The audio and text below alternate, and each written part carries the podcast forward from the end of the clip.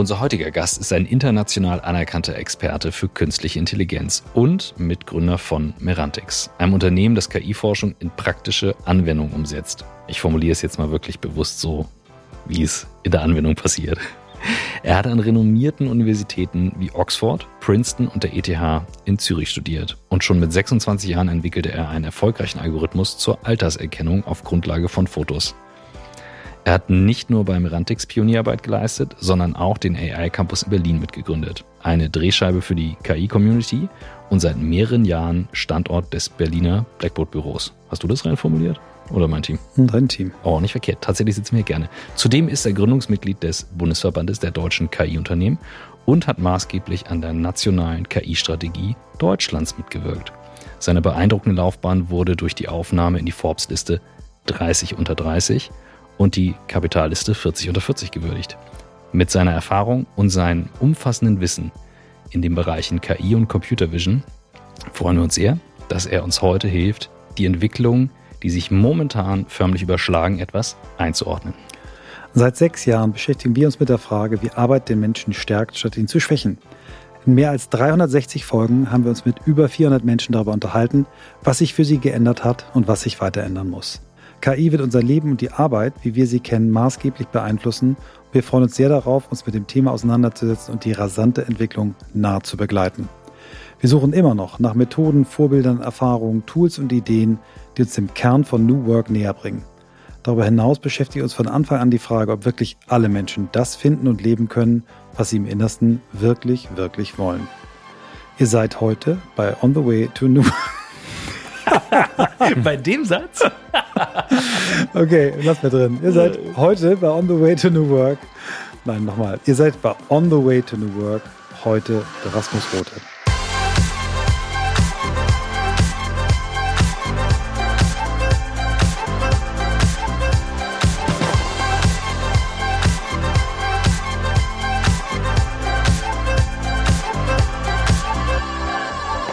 Herzlich willkommen, Rasmus. Danke für die Einladung.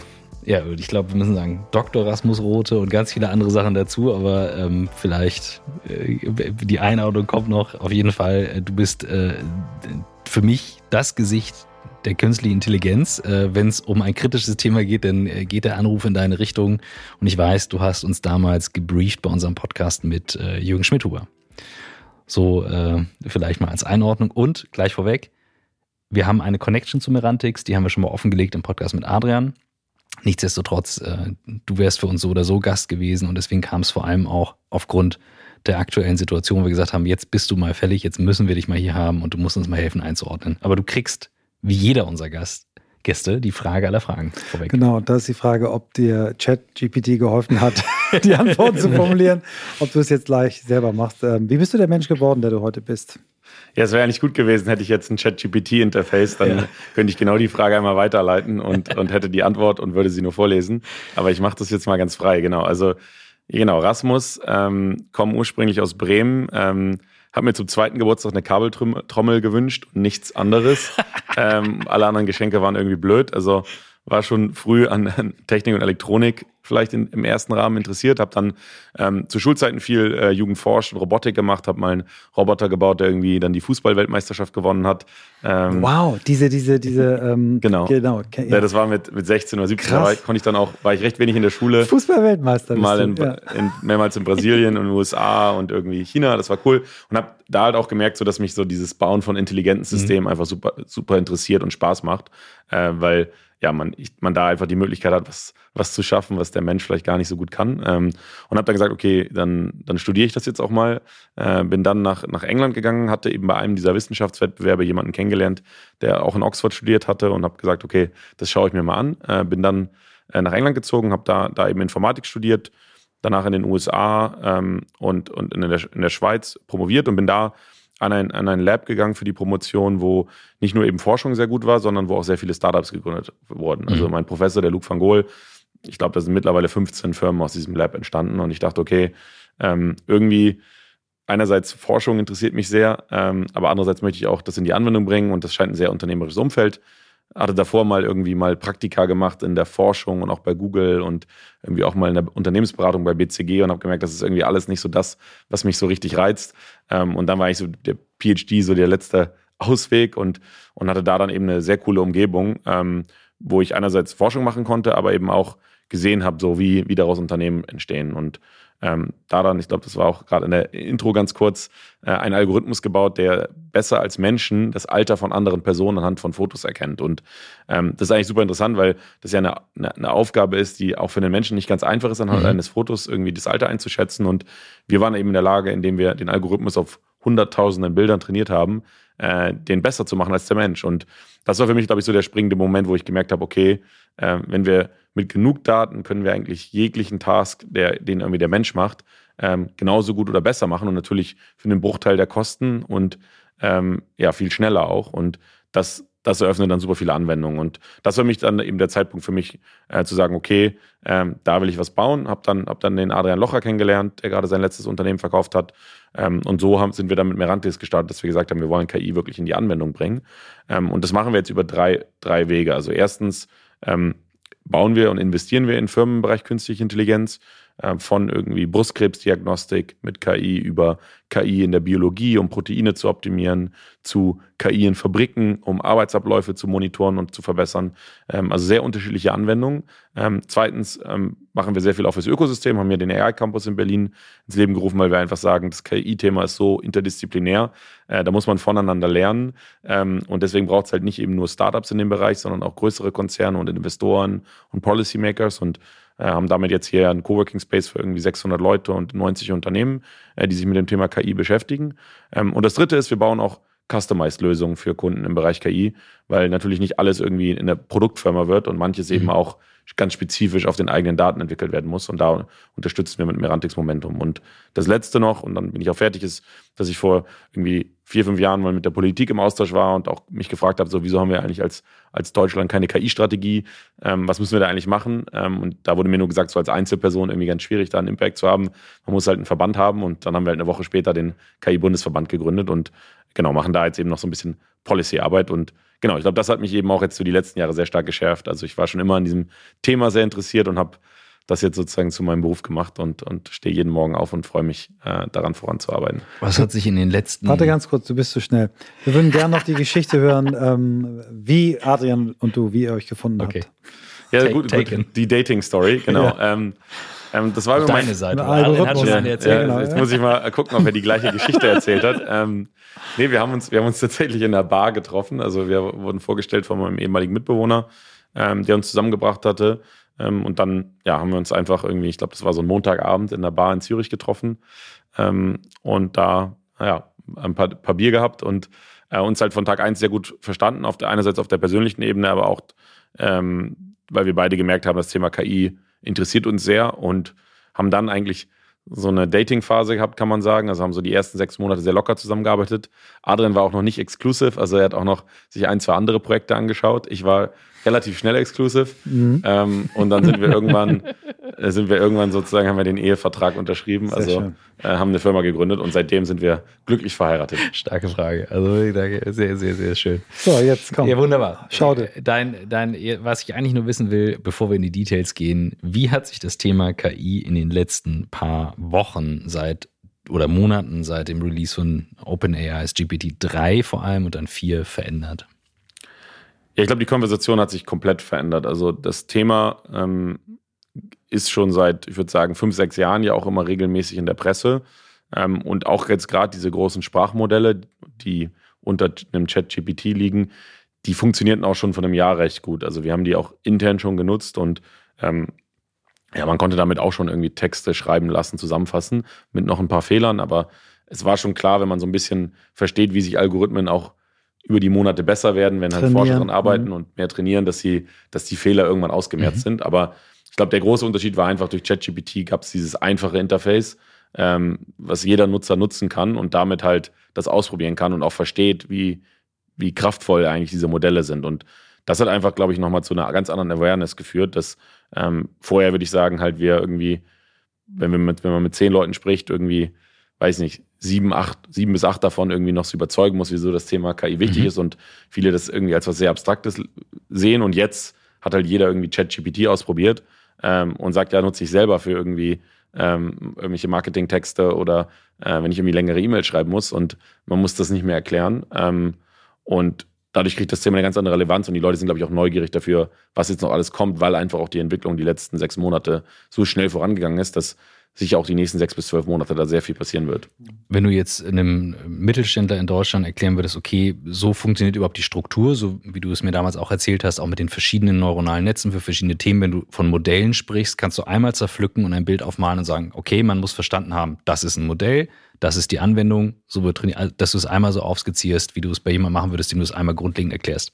Genau, also ähm, um das, um das ganz einfach zu, äh, zu erklären, KI-Modelle sind im Prinzip ähm, erstmal, ist erstmal Software, ja, und die, die Software ähm, lernt eben von großen Datenmengen. Das heißt, man nimmt irgendwie Text oder Bilder her ähm, und füttert die KI mit diesen, mit diesen Daten und da, anhand dessen lernt sozusagen die KI seine Konfiguration, ähm, was durch Parameter, also Zahlen irgendwie mhm. dargestellt wird. Und ähm, das heißt, man nimmt diesen Algorithmus, der weiß am Anfang noch gar nichts, ähm, und dann schmeißt man da ganz viele Daten rein, zum Beispiel irgendwie den ganzen Text aus dem Internet. Und dann versucht die KI da drin halt irgendwelche Patterns zu erkennen. Mhm. Zum Beispiel ein, ein Task, den man oft trainiert, ist zu sagen, versucht das nächste Wort in einem Satz vorher zu sagen. Also man sagt mhm. zum Beispiel, ähm, das erste Wort ist ich und dann könnte das zweite Wort, das könnte wahrscheinlich sein bin oder kann. Sind zwar sehr häufige Wörter und dass das zweite Wort irgendwie Haus ist, ist sehr unwahrscheinlich, weil es gibt, glaube ich, wenig Text im Internet, wo nach ich Haus mhm. Das ein vernünftiger Satz ist. Ähm, und dadurch, dass man jetzt eben Millionen von Sätze in dieses KI-Modell reinfüttert, lernt es eben diese Patterns, so wie Sätze gebaut sind, welche, wie Zusammenhänge sind. Und, und das geht viele Stunden oder Tage, kostet eben teils auch viele Millionen, sozusagen ganz viel Text immer wieder reinzufüttern und immer wieder diese, diese Parameter, diese Zahlen zu optimieren.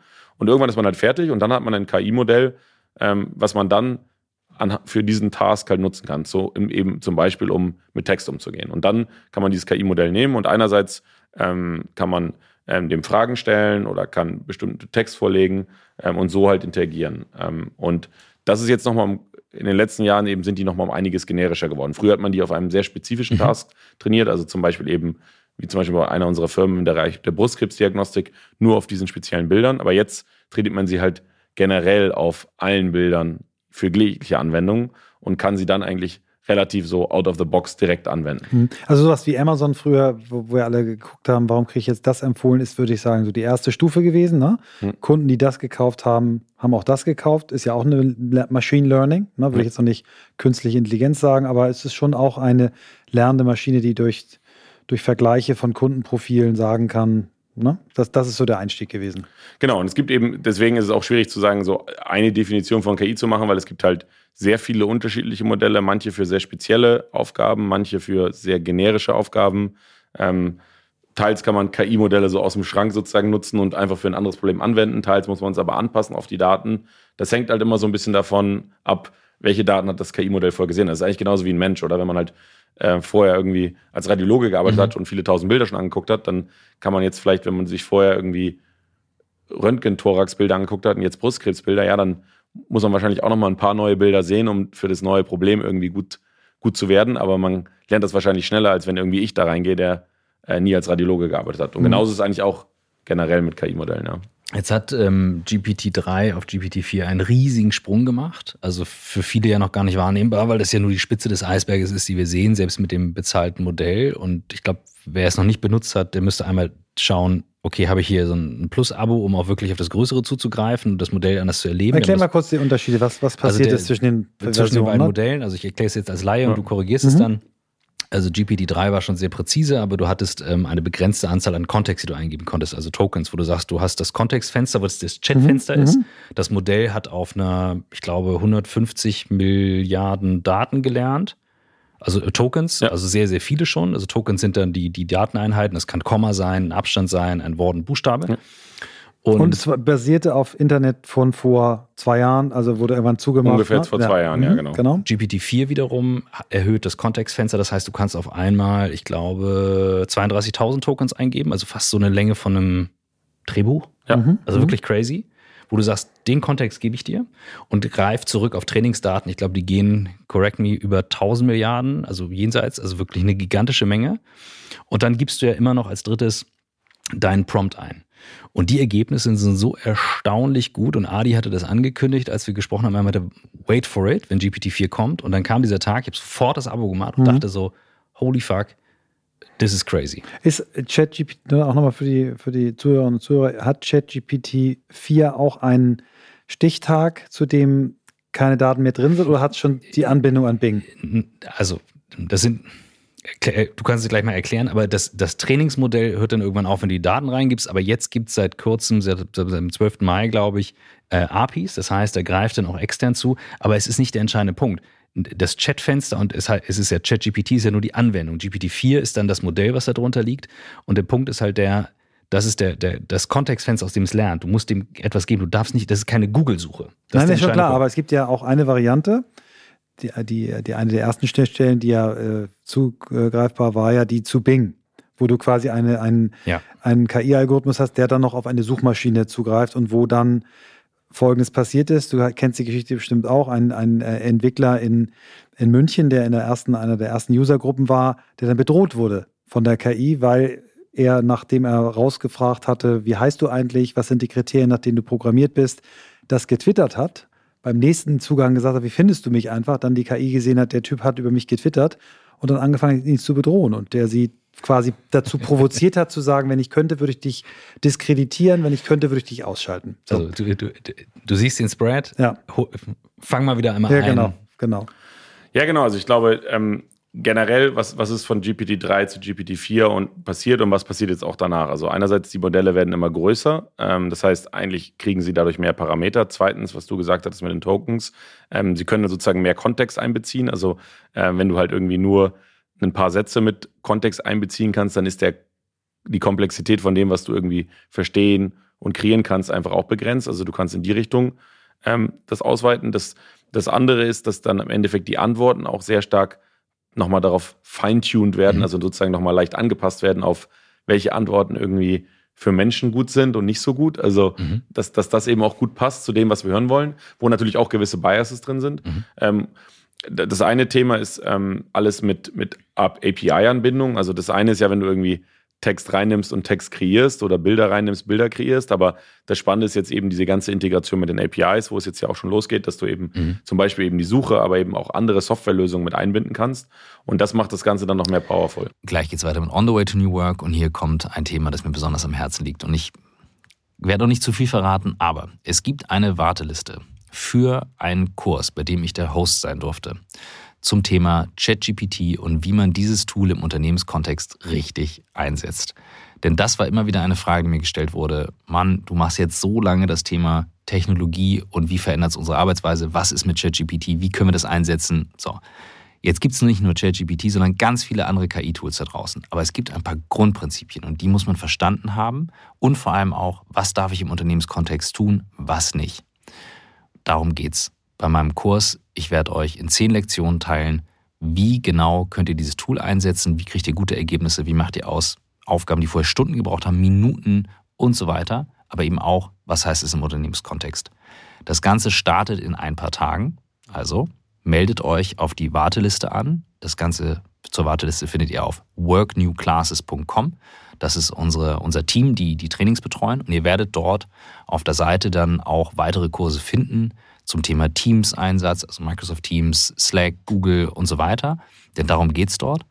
Aber ganz konkret hier jetzt in ein paar Tagen startet mein Kurs zum Thema ChatGPT im Unternehmenskontext und ähm, ich bin sehr gespannt, was ihr sagt und äh, teile, wie gesagt, ein Framework mit euch, was ich benutze, um zu meinen wirklich guten Ergebnissen zu kommen, die mir sehr viel Zeit gespart haben. Insofern, workinggclasses.com, einfach mal draufschauen, auf die Warteliste eintragen und dann schreibe ich euch in ein paar Tagen, wenn es losgeht. Und das einmal nur ganz kurz APIs einzuordnen. Du kannst seit jetzt kurzem tatsächlich sagen, hier ist ein PDF. Nimm dieses PDF, gibst einen Prompt dazu, gibst das der Kontext und mach mir daraus noch ein Bild. So, und dann hast du natürlich eine Superpower auf einmal zusammen, die ist absurd krass. Aber vielleicht ordnest du nochmal ein für wirklich Unternehmensnamen, was bedeutet das jetzt gerade? Ne? Weil viele gucken drauf und sagen, ich verstehe gar nichts mehr. Mhm. Ja, im Endeffekt hast du da wirklich ein, ein, ein KI-Modell, ähm, was ähm, du mit einerseits mit verschiedenen Inputquellen verbinden kannst, also sei es jetzt irgendwie Dokumenten, sei es dem Internet, sei es ähm, irgendwie anderen Softwarelösungen und sozusagen diese Daten davon da reinschmeißen kannst und dann halt einen, einen Prompt stellen kannst, also sozusagen eine Aufgabe und sagen, hey, such mir jetzt irgendwie bestimmte Kunden raus, ähm, hilf mir das hier irgendwie zusammenzufassen, vergleich irgendwelche Sachen und dann kommt sozusagen auf der anderen Ende ein, Output raus, was ein Text ist, aber was theoretisch auch eben in eine, in eine API wieder eine Softwarelösung reingefüttert mhm. werden kann. Und wenn wir uns jetzt mal, und, und das halt mit bei GPT-4 schon mit viel weniger Fehlern als GPT-3 und das ist mhm. ja, da, oder 3,5, da ist ja auch nicht viel mhm. Zeit zwischen vergangen. Und wenn man das jetzt mal extrapoliert, wird das halt in paar Monaten oder Jahren sozusagen fast fehlerfrei sein. Und um das jetzt in Kontext zu setzen für Unternehmen, wenn wir uns überlegen, was Leute in Unternehmen machen, äh, wenn sie sozusagen am Schreibtisch sitzen, ist es halt auch nichts anderes. Ja, was macht man den ganzen Tag am Computer? Man ähm, nimmt Daten auf aus verschiedenen Softwarelösungen, sucht irgendwie im Internet, kriegt irgendwie von mhm. seinem Chef eine Frage, die man beantworten soll und muss, das ist sozusagen der Input. Und auf der anderen Seite muss halt irgendwas produzieren, sei es jetzt irgendein einen Marketing-Text, sei es irgendwie einen längeren Report, sei es, dass man irgendwas in eine Softwarelösung einbauen muss. Also wir können uns eigentlich alle Berufsgruppen, die halt eben genauso arbeiten oder Teile unseres Berufs, die genauso arbeiten, ähm, vorstellen und, und eigentlich sagen, dass das mittelfristig alles von der KI gemacht werden. Mhm. Vor drei Jahren, vier Jahren, wenn man gefragt hätte, welche Berufsgruppen sind besonders bedroht, hätte man noch wahrscheinlich auch noch gehört, Lkw-Fahrer, Taxifahrer und so weiter. Aktuell spricht keiner davon. Ähm, dass jetzt quasi äh, Mittelmanager und äh, WissensarbeiterInnen bedroht sind, so wie sie bedroht sind, das ist doch etwas, was sich auch in den letzten Wochen, Monaten nochmal konkretisiert hat. Oder habt ihr das so vorher gesehen, dass das so schnell passiert? Ich glaube, ich glaube, wir haben schon immer gesehen, dass alle, die eben so Knowledge Worker sind, also die eben mhm. genau Daten von A nach B schieben, ähm, dass das als erstes automatisiert wird. Ähm, ich glaube, beim ähm, alles, was halt mit der physischen Welt zu tun hat, ähm, braucht einfach länger, als man denkt, weil einfach die physische Welt komplex ist. Ähm, das heißt, autonomes Fahren, autonome Pflege, ähm, Robotik in Fabriken, das ist alles was, wo man merkt, okay, das ist alles doch relativ komplex und das braucht vielleicht noch ein bisschen länger. Ähm, und mhm. ich glaube, da hätten wir schon, ehrlich gesagt, hätte ich vor fünf Jahren auch gedacht, das geht alles ein bisschen schneller. Das hat jetzt doch ein bisschen länger gedauert. Mhm. Handwerker, Reparaturen. Handwerker, Reparaturen. Das sind, glaube ich, alles Berufe, die, die komplett sicher sind, im Zweifel sogar eben ähm, jetzt, jetzt in Wert noch steigern. Ähm, aber alles, was, was eben so Knowledge Worker sind, das wird sich verändern. Das sind natürlich auch sehr unterschiedliche Berufsgruppen. Das kann wirklich jetzt ein Top-End-Anwalt sein, ähm, wo, glaube ich, im ganzen Rechtswesen halt super viel passieren wird. Ähm, aber es kann auch jemand sein im Customer Support, in der Buchhaltung, äh, Marketing. Also ich glaube, es sind viel so Business-Funktionen. Ich würde auch gar nicht sagen, dass es bestimmte Industrievertikalen sind, ähm, weil ich glaube, es wird alle Industrievertikalen sozusagen treffen und verändern, aber es sind eher bestimmte so Business-Functions. Also sei es jetzt Marketing überall, sei es Buchhaltung, sei es Customer Support, ähm, sei es die Finance-Abteilung. Ähm, weil das sind alles Abteilungen, wo man im Endeffekt Data in, Data out arbeitet, ähm, zum Teil. Und da werden jetzt wahrscheinlich auch nicht alle verschwinden oder alle Jobs sich verändern. Aber werden sich verändern, ne? Verändern sie werden sich sehr stark verändern, ja. Mhm. Der Jürgen Schmidhuber sagte am Ende des Podcasts, den wir damals aufgenommen haben, bestimmt drei, drei Jahre her? Mehr. Vier, Vier Jahre, Jahre, egal. Also er sagte damals, ähm, als wir ihn fragten, welche Skills gibt er seinen Kindern mit? Und er sagte ganz klar Social Skills als die einzigen. Und das, was Michael gerade geäußert hat ähm, mit dem Thema Bedrohung und so weiter, das äußert ja eine Angst, die viele Menschen haben. Das ist halt ein großes Thema. Ähm, jetzt ist, kann man das eine sagen, ja gut, das ist ein Sprachmodell, wenn du das anbitchst, dann bitch es zurück. Okay. Ähm, das andere ist aber uns Nicht lehrt, mehr, weil es ja schon es lernt halt eben ja. auf Dingen, die es dann aufnimmt. Aber es gibt, gab ja auch tatsächlich Wissenschaftler jetzt äh, bei GPT-4 ein Papier, wo auch Microsoft-Forscher äh, mit dran beteiligt waren, die am Ende dann schrieben, weil sie sehr viele Beispiele geliefert haben, dass das Modell eigenständig Dinge weiterentwickelt, eine Motivation entwickelt zu lernen und so weiter. Also Sachen, die wir jetzt noch nicht sehen. Und auch kritisiert haben, dass es zu schnell an die Öffentlichkeit gegangen ist. Sie geschrieben haben, wir müssen sehr schnell rausfinden, warum es das tut, was es tut.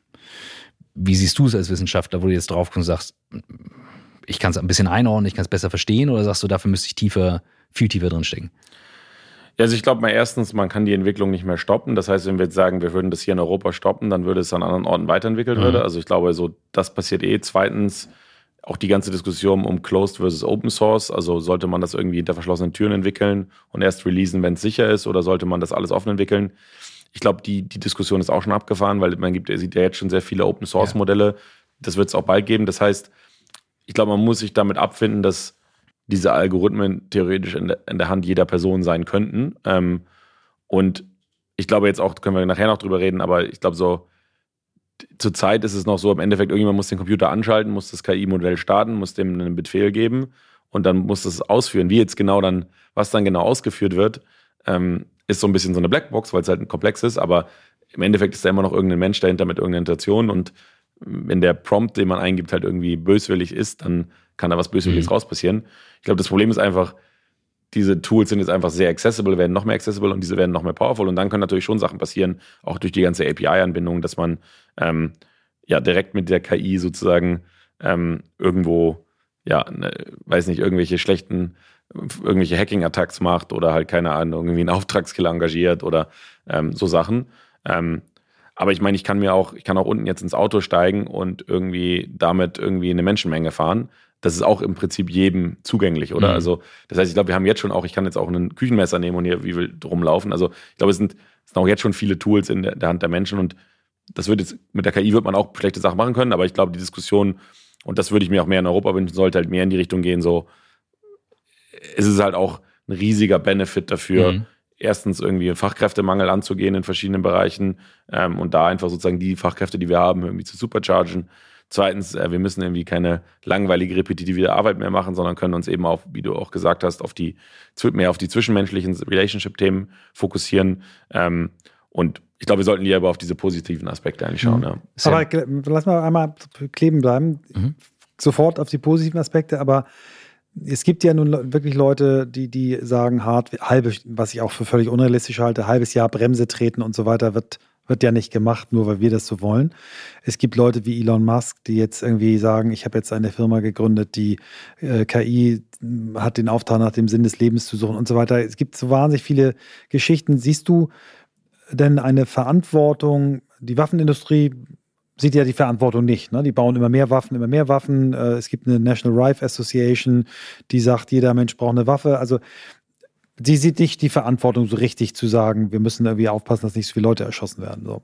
Siehst du eine Verantwortung in der Industrie zu sagen, wir müssen auch dafür sorgen, bei allen positiven Dingen, die wir alle brauchen, ich glaube auch, wir brauchen KI, um die Probleme der Menschheit zu lösen, aber siehst du eine Verantwortung dafür zu sorgen, ähm, Schutzmechanismen auch zu entwickeln, damit KI eben nicht ähm, unfassbar schlimmen Content produziert, der Leute diskreditiert, Chatbots zu munitionieren, die Wahlen beeinflussen ja, ich glaube, die, die, die, oder die unterliegende Logik, die ganz wichtig ist, ist halt, KI ist nie gut oder schlecht. KI ist immer so, wie sie halt eingesetzt wird und von wem sie eingesetzt wird. Das heißt, die, der gleiche Algorithmus, ähm, der irgendwie dazu genutzt wird, irgendwie Wähler zu manipulieren, kann halt auch dazu eingesetzt werden, ähm, keine Ahnung. Wahlen gerecht zu machen. Wahlen gerecht zu machen oder halt vielleicht auch in anderen Bereichen eingesetzt mhm. werden, irgendwo in mhm. der Medizin, in der Diagnostik. Das ist im Zweifel, sind das wirklich halt genau die gleichen 100 Zeilen Code. Mhm. Das heißt so, A, der Algorithmus an sich im Herzen ist nie gut oder schlecht. Zweitens ist es halt auch immer die Person, die sie einsetzt. Und wir müssen halt die kritischen Punkte, die müssen wir auf jeden Fall regulieren. Also wir müssen halt sagen, okay, in Europa ist es halt verboten oder in Deutschland mit äh, Algorithmen einzusetzen, um damit Wähler zu manipulieren. Und das sollte auch dann strafrechtlich verfolgt werden, weil das halt gegen Gesetze geht. Also cool. da mhm. sollten wir auf jeden Fall machen, aber wir sollten an diesen neuralgischen Punkten regulieren und nicht die KI als sonst. Mhm. Und das ist die Diskussion, die gerade zumindest ja. auf europäischer Ebene gerade falsch läuft mit dem KI AI Act, weil der Name ist schon falsch. Ja, wir sollten nicht ein AI Act machen, wir sollten lieber hingehen und sagen, okay, Medizinproduktgesetze, Straßenverkehr, alles, was den Finanzmarkt reguliert, da mhm. haben wir überall mhm. schon bestehende Regulierung. Und jetzt schauen wir einfach, wenn halt nicht eine, ein Mensch die Entscheidung trifft, aber ein Mensch mit einer Maschine oder eine, nur eine Maschine, also nur ein Algorithmus, wie müssen wir die Regulierung da erweitern? Mhm. Ähm, aber das ist im Zweifel wahrscheinlich nicht so sexy, wie halt jetzt halt eine große KI-Regulierung zu machen. Mhm. Aber eigentlich müssen wir eigentlich alles sozusagen so ein bisschen superchargen. Und, und dann, dann ist eigentlich auch egal, welcher Algorithmus da drunter liegt weil der wird sich eh alle paar Wochen oder alle paar Monate ändern. Mhm. Würdest du, also in der Medizin, das ist ein schönes Beispiel eigentlich, es gibt einen klaren Prozess, bevor äh, Medikamente released werden dürfen. Müsste es eigentlich einen, Ablauf geben, wo du sagst, es sollte eine Art Framework geben, wo man sagt, es gibt gewisse Kontrollmechanismen, die genau das dann tun? Ja, genau. Also es sollte halt eben genauso wie, wie irgendwie ein, ein Radiologe irgendwie ähm, eine bestimmte Anzahl an Untersuchungen gemacht haben muss, ähm, bis, bis man einen Facharzt bekommt. Also da gibt es ja auch mhm. sozusagen eine bestimmte Anzahl an Datensätzen, die man gesehen haben muss, sollte das halt bei der KI genauso sein und sagen, okay, wenn man KI in der Radiologie einsetzt, gibt es halt bestimmte Standards, eine bestimmte Anzahl auf Daten, auf denen man trainiert haben muss. Es gibt vielleicht einen standardisierten Testdatensatz, auf dem man den Algorithmus testen muss. Und dann gibt es halt irgendwie einen Zertifizierungsprozess, der halt sagt, okay, das ist jetzt okay. Und das gibt es ja auch schon, ja. Also das sind ja auch schon in den Bereichen wie Medizin, wo KI auch schon eingesetzt wird, sind die Sachen auch schon so erweitert. Und das mhm. muss man jetzt halt durch alle, ich sag mal, Bereiche der Gesellschaft durchgehen und, und sich dann überlegen, okay, wollen wir hier die Regulierung anpassen? Ähm, und, und dann sollte man halt aber auch gucken, dass man nicht höhere Standards für die KI setzt als für den Menschen. Also das ist halt auch was. Mhm. Ähm, Im Endeffekt muss man das jetzt aus der Patienten- oder Nutzersicht sehen. Und wenn halt die KI einfach besser ist, ähm, auch wenn nur leicht besser als der Mensch, ist es doch ein besser für uns, ja. Wenn auch das autonome Auto wird auch Unfälle bauen. Ähm, aber, aber, weniger. Aber weniger. Und ja, es wird auch den Unfall gehen, wahrscheinlich, wo der Mensch den, die, das irgendwie verhindert hätte und jetzt das Auto aber trotzdem einen Unfall baut, aber gesamt sterben dann halt immer noch weniger als irgendwie eineinhalb Millionen Menschen pro Jahr an Verkehrsunfällen, sondern vielleicht nur noch 200.000 und davon sind wahrscheinlich 20.000, die der Mensch nicht hätte gemacht hätte, aber gesamtheitlich mhm, mhm, ist es halt besser und, und ich glaube, da werden teils noch die Schwellen zu hoch eingesetzt, dass man mhm. sagt, die KI muss eigentlich perfekt sein, aber wir vergessen aber, der Mensch ist nicht perfekt. Also das ist das Gleiche auch in dieser ganzen Bias-Debatte. Also KI-Modelle heißen ja diskriminative Modelle, ja, die, die sollen diskriminieren, nämlich zwischen zum Beispiel, ist das ein Krebs oder ist das kein Krebs? Das heißt, man lernt anhand von irgendwelchen Datenpunkten, wie man da entscheiden soll und man versucht sozusagen einen Bias zu lernen und ähm, diese Bias-Debatte ist halt auch komplett alt, also die sollte eigentlich alt sein, die kommt jetzt so neu hoch, aber wenn ich irgendwie, keine Ahnung, in eine Bank gehe und einen Kredit kriege, oder einen Kredit haben will, dann hängt es auch davon ab, wie ich angezogen bin, ob ich jetzt wahrscheinlich einen besseren oder schlechteren Zinssatz habe, zumindest unterbewusst. Ähm, und das heißt, da sind halt auch schon so viele Biases irgendwie in unserer bestehenden Welt. Und wir haben jetzt eigentlich den Vorteil mit KI, indem wir halt definieren, welche Datenpunkte wir uns anschauen, mhm. die Möglichkeit, genau zu sagen, weiß nicht, den Post, Postleitzahl wollen wir uns angucken oder vielleicht nicht, weil das halt irgendwie einen Rückschluss auf Ethnicity oder so gibt und wir auf der Basis keine Kritikentscheidung treffen wollen. Also ich glaube, KI gibt uns eigentlich jetzt erst die Transparenz zu verstehen, wie, wie biased eigentlich unsere Welt ist und die zu das, ist aber kein, damit. Mhm. das ist aber kein Problem der KI, sondern KI ist die mhm. Möglichkeit, dieses, dieses Thema zu überwinden. Mhm. Also dein Intro-Text wurde von GPT-4 geschrieben, den Michael vorgelesen hat tatsächlich. Ähm, und ähm, wir experimentieren exzessiv damit tatsächlich. Also ich sehe den größten Change-Punkt. Also bei uns war es damals Cloud Collaboration, als ich es gesehen habe, dass es ging. Gleichzeitig war mir klar, das ist der Hebel. Jetzt ähm, hatte ich einen Moment äh, beim langen Experimentieren, wo mir völlig sonnenklar war, und du hast das Wort gerade benutzt, Supercharge. Ich saß am, im Urlaub, hatte zwei Wochen Intensivzeit, hatte nur mein Handy dabei und habe über das Chatfenster komplett Businessmodelle gebaut, äh, Tabellen zusammengezogen, habe gesagt, pack mir jetzt noch das und das rein. Alles noch ohne diese API-Anbindung. Wenn du jetzt als Unternehmer drauf guckst und sagst, okay, pass auf, wir haben jetzt folgende Möglichkeit im Unternehmen. Large Language Models betreffen uns, weil wir haben Knowledge Worker. Bei euch, bei uns, bei vielen anderen Unternehmen, auch viele, die jetzt zuhören. Wo würdest du ansetzen, um das quasi zur Geschäftsstrategie zu machen? Wenn ich jetzt eine große Unternehmensberatung wäre, dann würde ich mir, ich mir gerade die Frage stellen, müsste ich dann nicht eine eigene KI haben oder würde ich das Modell nutzen und meine Daten reinladen, um meine Leute zu befähigen, mit meinen Daten Dinge zu machen? Wo, wo würdest du ansetzen?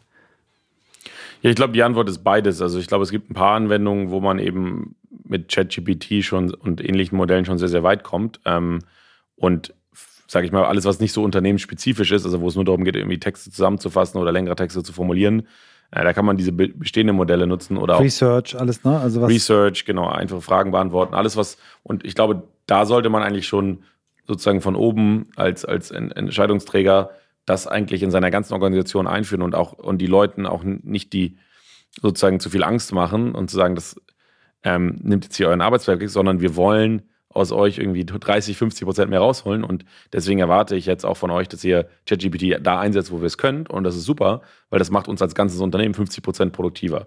So, das ist sozusagen die eine recht einfache Sache. Und da sollte man natürlich auch eben vielleicht die Leute ein bisschen schulen, wie können sie gute mhm. Prompts designen. Also ich glaube, da gibt es schon so ein paar Möglichkeiten, also es ist schon ein Prozess, so dieses mhm. Change Management zu machen, aber das sollte eh jeder machen, egal in welcher Rolle. Und bei manchen wird es wahrscheinlich nur den Alltag irgendwie zwei, drei Prozent entspannter machen.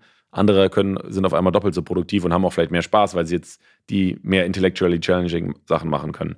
Das ist das eine. Das andere ist dann ein bisschen strategischer zu überlegen, äh, welche Daten habe ich eigentlich in meinem Unternehmen, ähm, die sehr spezifisch sind und die, die ich sozusagen in so ein, in so ein großes KI-Modell reingießen kann und dadurch halt vielleicht ein Interface schaffe, um Knowledge Management im Unternehmen besser zu machen, dass sozusagen diese KI eigentlich alle meine Unternehmensdaten hat und ich dann entsprechend ähm, diesem KI-Modell Fragen stellen kann und so die, an die Daten rankomme und so eigentlich der Wissensfluss im Unternehmen viel besser ist. Vielleicht biete ich auch einem Kunden was an, dass ich sage irgendwie, wenn mein Kunde keine Ahnung, Support-Requests mhm. hat, kann er dann, gibt es dann ein KMOD-Modell, was direkt speziell auf den Daten trainiert ist, wo man mit interagieren kann. Ähm, da, da, ich glaube, da gibt es viele, viele, viele Spielarten und natürlich dann auch vielleicht auch ganz andere Offerings, die man Kunden anbieten kann. Also wenn man jetzt irgendwie eine, eine Law Firm ist, ähm, äh, eine Anwaltskanzlei, kann man natürlich jetzt sagen, okay, wir, ähm, keine Ahnung, nutzen irgendwie ein großes Sprachmodell, um einfach ähm, bisschen früher abends nach Hause zu gehen, weil wir dann halt immer noch zehn Stunden billen, aber ähm, nur sieben Stunden arbeiten müssen. Aber das andere ist auch, man könnte ganz andere Angebote vielleicht an seine Kunden geben und sagen, okay, bei uns kriegt ihr halt den Vertrag für irgendwie einen Bruchteil. Ähm, ja, der ist dann halt irgendwie am Anfang irgendwie durch ein KI-Modell generiert, aber ihr kriegt halt sofort Feedback.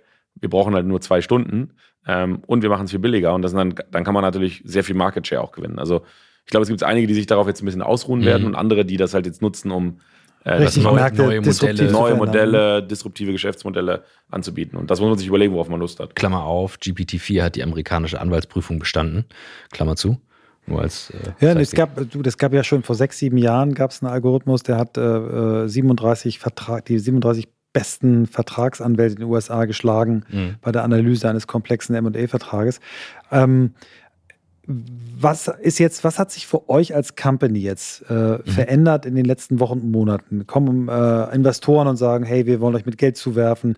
Kommen Startup-Teams äh, mehr, die sagen, hey, wir haben die und die Idee? Was, was ist mit Merantix passiert? Ja, ich glaube, ich glaube, alles von dem. Also wir kriegen halt viel mehr Inbound, sowohl sei es jetzt von Investoren oder sei es von Leuten, die ähm, in irgendeiner Domäne einen Background haben. Mhm. Also deswegen kam ich gerade auf das Thema Legal Tech. Wir haben jetzt einen, einen, einen, einen Anwalt, der viele Jahre da in dem Beruf gearbeitet hat und einfach gemerkt hat, okay, der, der Bereich wird sich verändern und der jetzt mit uns eine Firma in dem Bereich aufbauen wird. Mhm. Ähm, also ich glaube, da ist viel mehr Awareness auch von Leuten, die sagen, okay, ich merke, meine Industrie wird gerade disrupted, ich will da was bauen. Ähm, aber auch Unternehmen, die auf uns zukommen, ähm, die halt sagen, teils eben Mittelständler, aber auch größere Unternehmen, die sagen, okay, da passiert ganz viel. Ich habe selber irgendwie ChatGPT ausprobiert, das funktioniert echt ganz gut. Mhm. Aber jetzt diese, diese, diese Übersetzung zu machen, okay, was heißt das eben, was ich auch mhm. gerade gestellt habe, für mein Unternehmen? Und das ist eben die Sache, das ist halt sehr spezifisch fürs Unternehmen. Ja, es gibt manche Unternehmen, wie gesagt, da macht man ein bisschen ChatGPT über alles und andere, da kann man das halt viel disruptiver noch umbauen. Und da haben wir mit unserem Services-Business während des Momentum, gehen wir dann eben auch rein und helfen mhm. genau bei dieser Priorisierung, weil es gibt meistens halt zehn Sachen, die man machen kann und ein paar lohnen sich auch ökonomisch gar nicht, aber ein paar haben halt einen riesigen Hebel und das richtig mhm. zu priorisieren, da helfen wir auch. Ja. Gleich geht's weiter mit On the Way to New Work und hier kommt etwas, auf das ich mich schon sehr, sehr lange freue. Der AI Experience Day. So geht Kollaboration in Zeiten von künstlicher Intelligenz, ChatGPT und digitalen Tools. Wir widmen uns einen Tag lang mit zwei Expertinnen-Teams, fünf Sessions, dem Thema künstliche Intelligenz. Merantix Momentum und Blackboard bündeln die geballte Expertise auf den jeweiligen Gebieten, nämlich AI und Technologie mit dem Fokus Kollaboration und Geschäftsmodelle und zeigen im House of New Work, wie ChatGPT und Co. bereits jetzt die Zukunft unseres Arbeitsalltags komplett verändert hat und was damit noch möglich ist.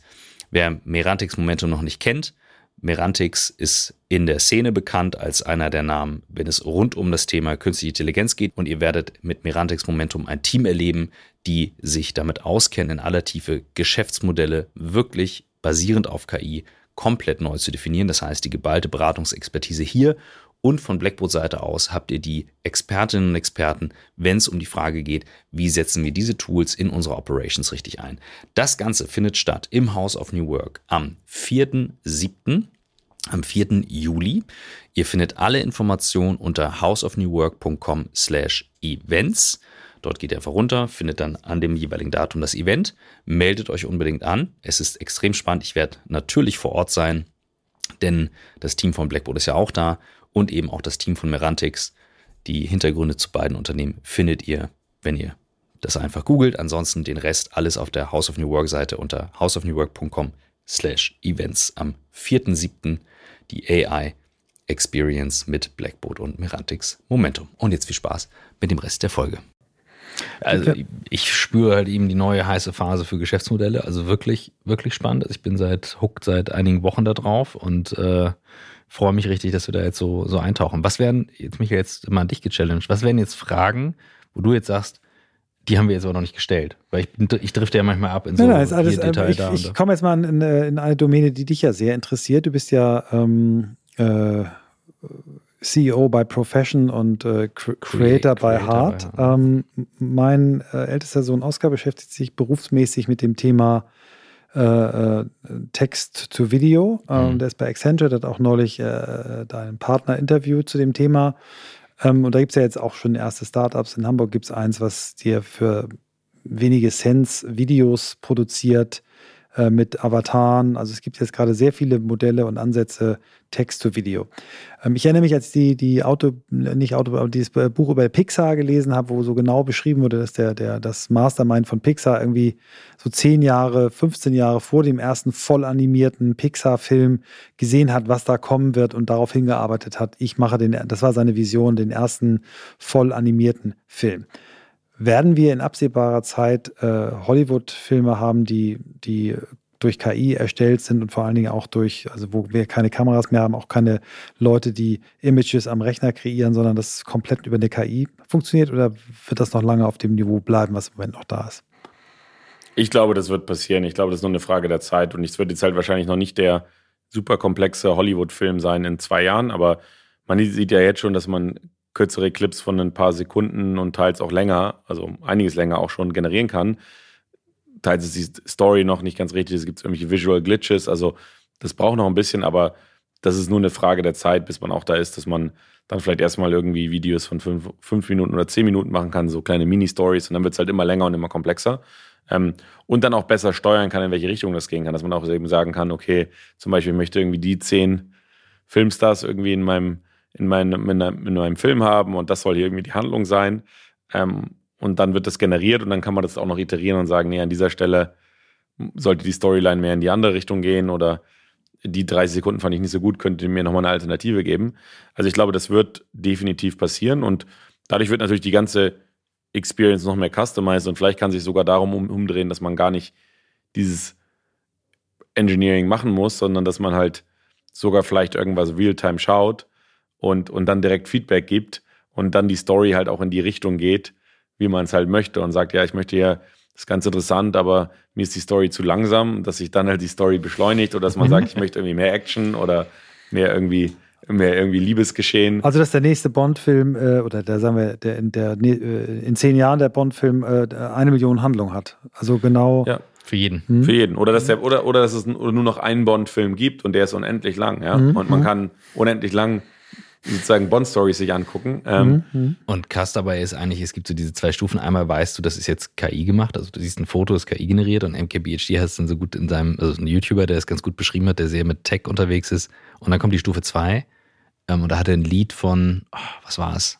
Voice Cloning, Jay-Z in Kooperation mit irgendeinem anderen Künstler, der das halt gemacht hat, der die Stimme geklont hat. Und dann hörst du es und weißt, das ist KI und denkst so, fuck, das ist gut und das ist, das klingt richtig und das ist gut ausgesteuert und Fertig. Und genau bei dem, bei dem Film eben auch.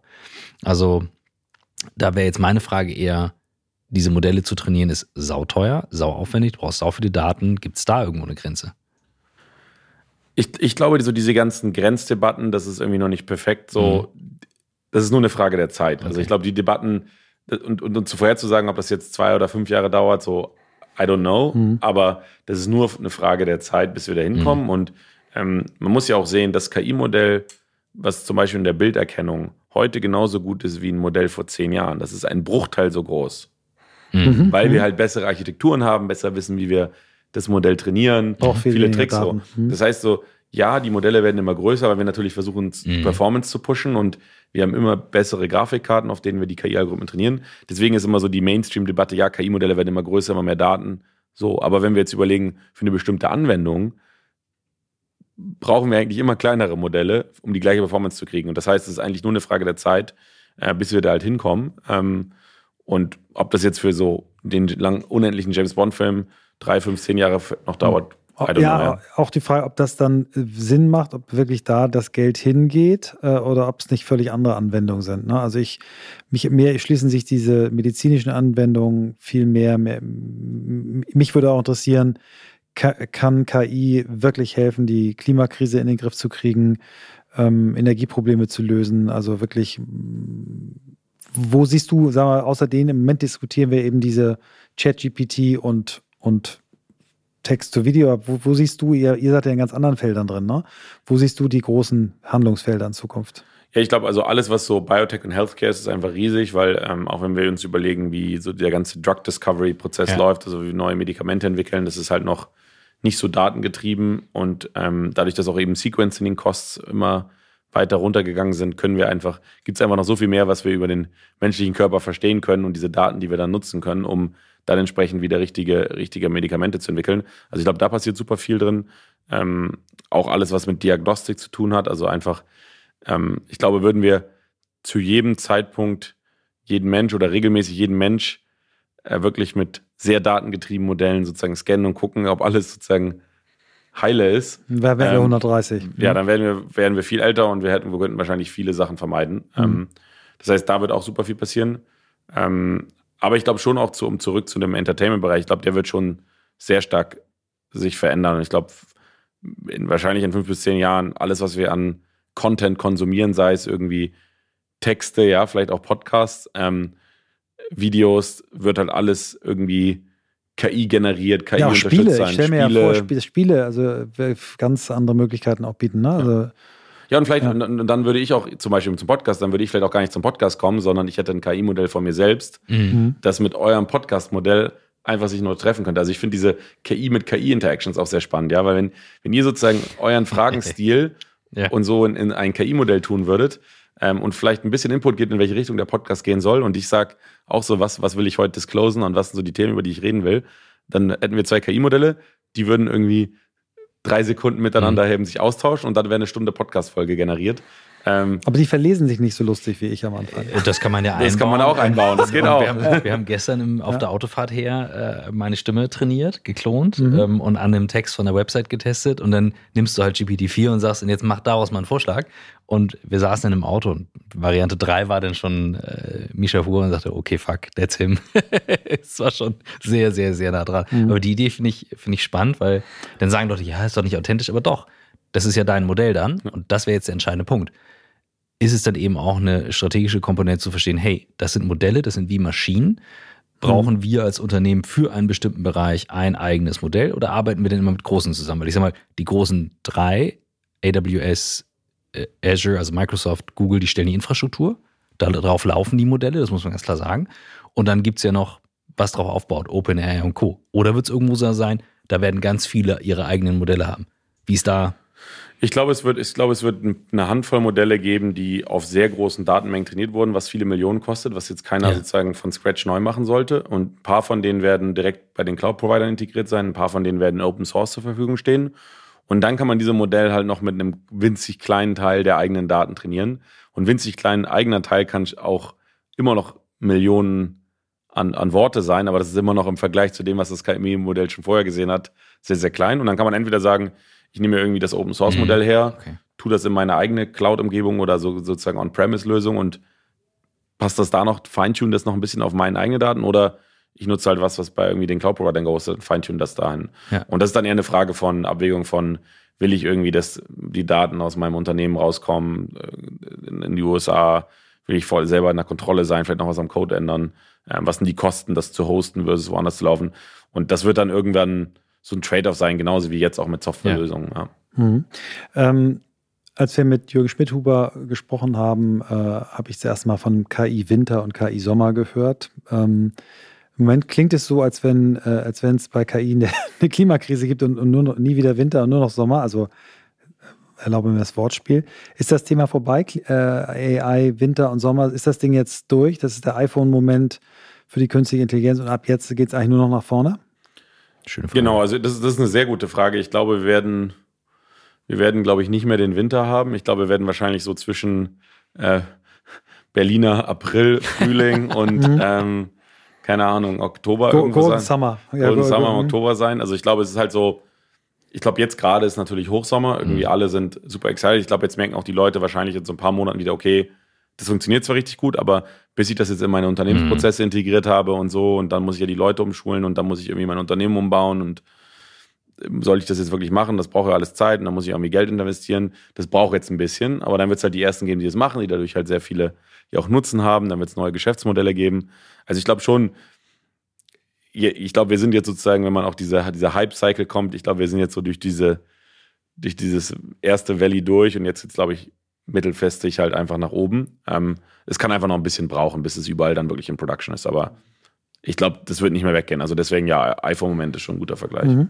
Lass uns noch ein bisschen auf, auf Merantix äh, gucken. Ähm, wir haben einmal gehört, ja, jetzt kommen auf einmal Leute, noch mehr Leute mit Geld, noch mehr Leute mit, mit Vorschlägen und Ideen. Wie habt ihr euch eigentlich seit Gründung entwickelt? Wo steht ihr eigentlich? Erzähl mal ein bisschen so Zahlen, Daten, Fakten, was du erzählen magst und darfst und willst ähm, äh, und wo ihr eure Entwicklung seht.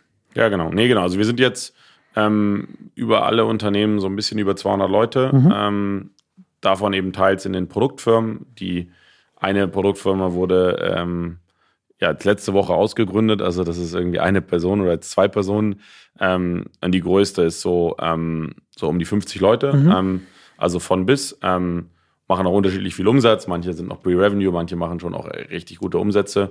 Ähm, und ja, würde ich sagen, waren so die ersten zwei, drei Jahre relativ klein. Da waren wir so zehn Leute ähm, und haben dann 2018 das erste Mal Kapital aufgenommen und dann halt 20, ähm, 2020, 2021 den Fonds aufgelegt, ähm, wo dann jetzt 30 Millionen drin sind, aus denen wir jetzt gerade aktuell investieren ähm, und mit dem wir jetzt halt ähm, ja, zehn Com Companies gegründet haben und jetzt noch planen, weitere zu gründen. Und ähm, ja, danach werden sich jetzt auch weitere Fonds kommen, wo wir dann eben nicht nur weiter inkubieren, sondern eben vielleicht auch extern investieren, weil wir halt schon auch sehr viele Firmen sehen, ähm, die auf dem AR-Campus sind oder die generell entstehen und glauben halt, so die nächsten zehn Jahre werden eigentlich fokussiert darauf sein, jetzt in, in diesen ganzen Anwendungsbereichen oder Businessfunktionen von Unternehmen halt neue mhm. Geschäftsmodelle auf Basis dieser KI-Modelle zu bauen. Mhm. Mit dem Know-how, was ihr habt, äh, ist ja 30 Millionen relativ bescheiden. Es gibt ja unfassbar äh, äh, ahnungslose, aber meinungsstarke Menschen, die sammeln irgendwie ein paar hundert Millionen in dem Thema ein und, und investieren das. Seht ihr da in, in der Zukunft größere Summen, die ihr handeln wollt? Also, dass ihr mehr in dieses, in, in dieses, wir investieren in Ideen oder seid ihr eher, wollt ihr eher doch eher Company Builder sein und sagen, wir wollen hier wirklich die Dinge selber anschieben? Ich glaube beides. Ich glaube, wir wollen, wir, wir glauben sehr stark an das Company Building, weil wir auch, glaube ich, ein, ein Thema hier in Europa haben, dass immer noch zu wenig Firmen im Bereich KI gegründet werden, auch jetzt mhm. noch. Ähm, auch, auch gerade mit, mit viel Substanz, also sozusagen nicht nur irgendwie ein schnelles Interface auf ChatGPT, sondern ähm, etwas, was, was wirklich auch eben zum Beispiel in so Bereiche wie Healthcare reingeht. Und das wollen wir halt nicht, das wollen wir halt anschieben. Ähm, und ich glaube, Adrian und ich sind auch so beide vom Typ eher so die Operator, so we like building, so wir, wir mögen halt auch so diesen Tag eins dabei zu sein, die Sachen anzuschieben. Also es ist auch eine persönliche Präferenz. Von daher werden wir das weitermachen, aber wir merken jetzt auch, dass wir durch die Community, die wir geschaffen haben, mit eben unseren ganzen Companies, mit dem Campus, es halt jetzt auch externe Firmen gibt, die irgendwas mit KI machen, die super spannend sind, die halt gerne Teil dessen sein würden. Und da ist natürlich das eine gute Art und Weise, jetzt nicht nur irgendwie hier auf dem Campus irgendwie in den Office zu mieten, sondern dann auch zu sagen, okay, dann investieren wir da auch, weil wir Sachen halt auch sehr, sehr früh sehen. Und ich denke, da wird sich so ein bisschen das Ganze hin entwickeln. Du bist relativ sharp on time. Mhm. Ich glaube, das, äh, wir haben das aber, glaube ich, ganz gut im gut Blick. Im und, du bist ja auch sehr ähm, schnell und, und, und präzise. Sehr präzise. Ähm, deine persönliche Präferenz für den Blick nach vorne, wenn du sagst, du könntest jetzt gerade an einem Thema im Bereich arbeiten, welcher huckt dich am meisten, wenn du nach vorne guckst, von den ganzen Themenfeldern aus der wissenschaftlichen Perspektive? Rasmus, der Tüftler, der Wissenschaftler, nicht der Unternehmer. Mhm. Also der würde, ich mach mal kreativ, äh, dir würde jemand 100 Millionen auf den Tisch legen und sagen, pass mal auf, das Geld ist jetzt dafür da, dass du in das Feld investiert, wo du das meiste Potenzial siehst. Das muss eins sein. Darfst es nicht aufteilen. Ich glaube Robotik, weil ich glaube, dass auch, um zurückzukommen zu dem ähm, Punkt, was wir vorher diskutiert haben, ist es eben so, dass alles, was so mit der physischen Welt mhm. ist, das ist schon noch recht schwierig und funktioniert noch nicht so gut. Und ich glaube auch viele, viele ja, Probleme, die wir so im Alltag haben, könnten eben mhm. auch durch sehr smarte Roboter halt zum Teil gelöst werden, mhm. sei es in der Altenpflege, sei es in der Krankenpflege, äh, sei es ähm, irgendwo zu operieren, wo es gefährlich ist, überall da, wo wir halt auch einen Fachkräftemangel haben. Ähm, das heißt, und da sind wir einfach noch nicht und da muss auch noch viel geforscht werden. Also wir müssen jetzt mhm. eigentlich so das, was wir jetzt so mit Sprache ganz gut können, mhm. ähm, jetzt irgendwie auf den Roboter kriegen. Mhm. Ähm, und da hat man halt dann noch nicht so viel Trainingsdaten. Irgendwie, man kann das alles in der Simulation trainieren, mhm. aber so, wenn der Roboter halt einmal von der Klippe fällt, dann ist der kaputt. Ähm, wenn ChatGPT einmal irgendwie ein falsches Wort vorher gesagt hat, einen falschen Satz. Dann beschimpfst du es und dann entschuldigst du es sich und machst was twitterst genau. du und dann schreibst genau. du einen Artikel und hat es verstanden. Also ich glaube, Robotik wird so die nächste Frontier die nächsten zehn Jahre sein, auch auf mhm. der Forschungsseite. Mhm. Ja. Das ist ja irre, weil ich habe neulich mal ein Video gesehen, ist auch schon wieder ein paar Monate her, ist wahrscheinlich schon wieder besser. Diese, heißen die Boston Dynamics? Boston Dynamics. Ja wo ein, ein Handwerker gezeigt wird, mhm. der einen Roboter hat, der dann irgendwie springt und die, die Kiste holt. Also der, sagen wir, der Azubi-Handwerker, das Thema schon als Roboter zumindest im Modell gelöst. Also da sieht man auch wirklich, was da für ein Potenzial drin ist. Ja. Es geht auch schnell voran. Also es ist nicht so, dass da nichts passiert, aber es ist einfach noch so, ich glaube, wenn man da nochmal 100 mhm. Millionen in die Forschung tun würde, könnte mhm. da, könnten da noch ein paar spannende Sachen vorangehen. Mhm. Ich habe eine, eine letzte fachliche Frage, bevor wir dann auf die auf vielleicht eine Schlussfrage kommen. Ähm, wir hatten mal sehr früh im Podcast auch äh, Michael Brehm, der ähm, Customer Service mit AI besser macht, ne, indem die auch eine, eine Sprachanalyse den ähm, ähm Menschen im, im, äh, im, wie heißt es jetzt, im Customer Call, im Callcenter Live-Tipps gibt, wie sie ihre Art und Weise der Fragen zu stellen äh, verbessert. Und er hat gesagt, mein Take auf die Zukunft ist, dass ich äh, AI als Augmented Intelligence sehen will. Ich will Menschen besser machen, ich will nicht Menschen ersetzen. Kannst du mit der These was anfangen? Definitiv. Also ich glaube, es geht in den meisten Sachen um Augmentation. Das ist vielleicht auch so ähm, ja, der, die falsche Diskussion da, dass man, dass man immer denkt, es geht darum, Menschen zu ersetzen. Aber ich glaube, es zum Beispiel Customer Support geht es halt auch darum, ja, es geht um Augmenten, aber es gibt vielleicht auch 50 Prozent der einfachen Support-Anfragen, die einfach super nervig sind, immer gleich. So, die automatisiert man dann und alles, mhm. was dann noch komplexer ist, geht dann an den Menschen, oder? Und mhm. das heißt, ich glaube, es geht darum, Teil davon automatisiert man komplett mhm. und bei einem Teil unterstützt man den Menschen und genau. ähm, äh, so die Wertschöpfung. Und, und dann bei Customer Support, was ich auch spannend finde, wäre auch die andere Seite. Also, weil für mich ist es auch super nervig, wenn ich irgendwie mit, mit irgendeiner Telco im Customer Support hänge und dann mit denen da 30 Minuten hinher schreiben würde. Also ich würde eigentlich auch gerne einen Chatbot haben, der, dem ich halt nur sage, hey, klär mal mit dem Customer ja, Support mhm. ABC und dann kommen wir auch wieder zurück zu unserem Punkt vorhin. Das ist auch wieder augmented, ne? Du, du, ja. genau. Und dann hat man auch KI, die mit KI redet. Ja, man hat also sozusagen die KI auf der Kundenseite, aber mhm. auch auf der, auf der, auf der Customer Support Seite. Das, das finde ich einen der Kernpunkte, äh, wirklich nochmal als Idee, die du reingegeben hast. Ich konnte auch sehen, wie deine Augen mhm. leuchten, als mhm. du das gesagt hast, weil das macht total Sinn. Wenn du mir sagst, du hast mhm. ein Modell trainiert und das tickt wie du und mhm. umgekehrt. Ich finde das Beispiel jetzt super. Ich fand das Beispiel mit äh, Podcast, äh, du schickst ein Ding, wir schicken ein Ding nicht so attraktiv, weil ich mache das ja, weil ich dich kennenlernen will, weil ich was lernen möchte. Das ist der Social Partner. Ähm, und, und selber die Fragen stellen möchte. Ähm, und es gibt ja auch die, das Horrorszenario, ne, dass also äh, unsere unsere KIs gegenseitig die Texte auf LinkedIn schreiben, die anderen dann das auch liken, dass du quasi eine Parallelwelt, die dann auch völlig egal ist oder Mails sich gegenseitig geschickt wird von KI. So wie du es beschrieben hast, dass es dann wirklich hilft, ne? Buchungsvorgänge, Organisation von Reisen, äh, von Konferenzen, das ist wirklich das Arbeiten, die abnimmt, dann finde ich es gut. Wobei beim Podcast, ich würde auch nochmal da widersprechen, weil im, im, Zweifel ist es ja auch so, das war jetzt eine Form, aber die nächste Stufe wäre ja sogar, dass ähm, sozusagen ein KI-Modell auf, auf meinem Wissen irgendwie trainiert wird und dann der Zuhörer Science. selber sagen kann, ich habe jetzt 27 Minuten Zeit, ich ja. würde jetzt gern was zu ähm, mhm. KI-Regulierung hören ich möchte jetzt einmal hören, was, was Rasmus ja. dazu sagt. Und dann kriege ich genau 27 Minuten eine Folge, die halt mir genau diese Fragen beantwortet. Und dann, dann seid ihr rausgekattet als der Middleman, ja? Exakt mhm. den Gedanken hatte ich auch gerade, weil ich dachte, mhm. das sind ja nicht nur zwei, die spielen, sondern dann die dritte Person. Ja. Ich bin total bei dir. Ähm, aber ich glaube tatsächlich erstens auch an das, dass jeder das bekommt. Und zweitens glaube ich dran, dass dann die echte Interaktion einen anderen Wert bekommt. Wir kennzeichnen unternehmensintern immer Chat, also GPT plus me oder GPT only, ganz deutlich. Also, dass immer klar ist, ist das von mir hm. oder ist das mit Augmented oder ist es pure? Hm. Und das hilft halt total und es hat eine andere Wertigkeit bekommen sofort. Ja, und es ist dann auch, aber es wäre witzig, wie sich das verändern, weil wir hatten da heute drüber gesprochen, so, ähm, das ist halt jetzt auch zum Beispiel, jetzt ist es ein, ein Luxus, einen Fahrrad zu haben. Früher war das halt irgendwie normal oder keine Ahnung, dass man jemanden hat, der irgendwie den Fahrstuhl bedient. Da, wenn, wenn man für unsere Großeltern oder Urgroßeltern war das halt vielleicht noch irgendwie normal, ja, weil da war da jemand im Fahrstuhl, der den bedienen musste. Jetzt wäre das für uns komplett skurril, dass da jemand den Fahrstuhl bedient. Und vielleicht ist das auch so in, in 20 Jahren, dass man sagt, ach, da waren ja welche, die haben die Podcast-Fragen gestellt. Das macht ja keinen Sinn, weil ich kann ja selber sagen, was ich von der Person wissen will. Da braucht es ja keinen Zwischenhändler. Also, ja, ja, ja. I don't know if it's gonna get there, aber so einfach nur, um das mal zu challengen. Ich glaube, da wird schon viel passieren. Ähm, das ist ein schönes Bild. Ähm, das ist ein schönes Bild für den Abschluss. Wir achten auf das Timing, dass du fein raus bist. Und ich fand es gerade nochmal äh, eine steile Eröffnung hier von, von Michael Erasmus. Wir haben ähm, immer den Intro mit, wie bist du der Mensch geworden, der du bist, aber wir wollen am Ende immer von unseren Gästen wissen, wo willst du noch hin? Außer jetzt in der nächsten Termin.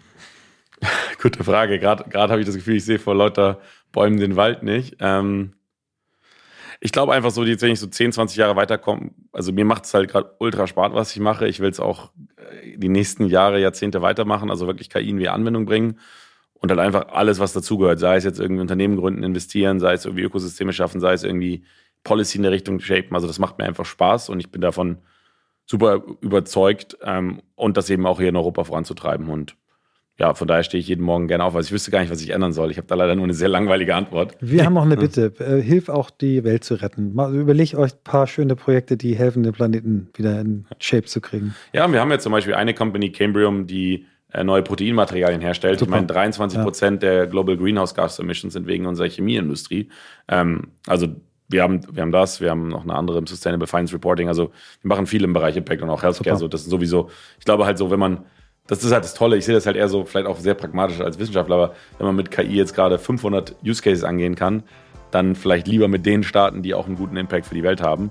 Ähm, und dann kann man immer noch die unwichtigeren später machen. Geil. Danke. Krasser Dude. Ähm, wir, wir, haben, glaube ich, äh, uns an der richtigen Firma beteiligt, wenn auch nur mit ganz kleinem Geld. Das ist mal wichtig. Wir haben ja vorhin gesagt, es gibt die Verbindung. Wir sind drin ähm, investiert bei Merantix als, als kleine Shareholder. Ähm, mir macht das wahnsinnig Spaß, äh, diese Themen bei uns im Podcast zu besprechen. Und äh, das war ein wirklich ganz starker Gast, der natürlich ein irrsinniges, irrsinniges Tempo hat, auch Druck auf den Themen. Und ähm, ja, also ich hoffe, unsere Zuhörerinnen und Zuhörer finden das auch gut. Ihr könnt es ja auch mal als Feedback geben, äh, ob das ein Thema ist, was euch gefällt, mhm. ob ihr da mehr hören wollt. Ich glaube, wir müssen uns damit sehr viel mehr beschäftigen. Haben ja auch gesagt, das ist neben Nachhaltigkeit einer unserer großen Schwerpunkte in diesem ja. Jahr. Also ich fand es cool. Ja, also genau richtig. Also das war ja vor einigen Jahren, als dann diese Opportunity kam. Und ähm, vielleicht dazu ergänzend, mir ging es mehr darum, thematisch dabei zu sein. Also für uns ist das Blackboard DNA an diesen Themen, die die Zusammenarbeit verändern. Und für mich ist das der Moment jetzt gewesen, Total. zu wissen, so fuck, genau, das ist wieder so ein Moment.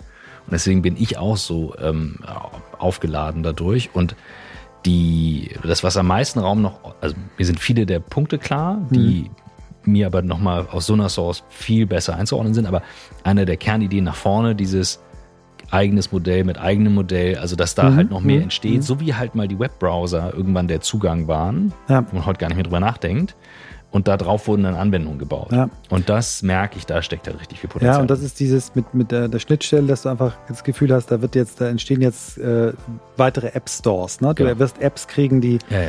so und was ich, was ich, eine Zahl, die ich, die ich äh, für unser Buch ja recherchiert habe, für das Technologie-Kapitel, was du ja geschrieben hast, aber ich habe eine Zahl beigesteuert, die ich äh, gefunden habe. McKinsey in der Einschätzung schon ein paar Jahre alt, dass die Veränderungen äh, die kommen äh, zehnmal schneller und 300 mal heftiger kommen als in der industriellen Revolution. Und wenn du das hörst und siehst, was gerade passiert, dann glaubst, ja. dann glaubst du, dass diese, dieser Faktor 3000 nicht Quatsch ist, sondern dass wir wirklich, wirklich vor Veränderungen Safe. stehen, die gewaltig sind. Und ich finde, er ordnet das richtig ein, zu sagen, was gibt es jetzt zu tun und es gibt ja. genug Ansatzpunkte. Also ich bin sehr, sehr happy, dass wir das hier hinbekommen haben. Das war nämlich gar nicht so einfach, jetzt genau. mal noch die Folge durchzuführen. Und vielleicht kann man schon mal anteasern, äh, Werbung in äh, eigener Sache. Da, ihr arbeitet gerade ja auch an einem äh, E-Learning-Programm für dieses Thema, um den schnellen Einstieg in das Thema zu kriegen. Mhm. Also stay tuned. Ähm, ich werde mir das jetzt bald angucken dürfen. Als ein Beta-User freue ich mich schon drauf. Und vielleicht äh, machen wir dann auch mal was zusammen. Absolutely. Könnte sein. Weil bisher haben wir das ja so, so vielleicht wäre das ja mal ja. the moment. Der iPhone, der iPhone-Moment, den du vorhin genannt hast, das ist ein ja. starker Ausstieg. Also bleibt uns treu. Schickt uns fünf Sterne, paar gute Beurteilungen. Ich sag's jetzt immer wieder. es sind ein paar ganz tolle gekommen in den letzten Monaten. Dafür vielen ja, Dank für die, die es gemacht haben, aber wir können, können noch mehr brauchen. Danke. Danke.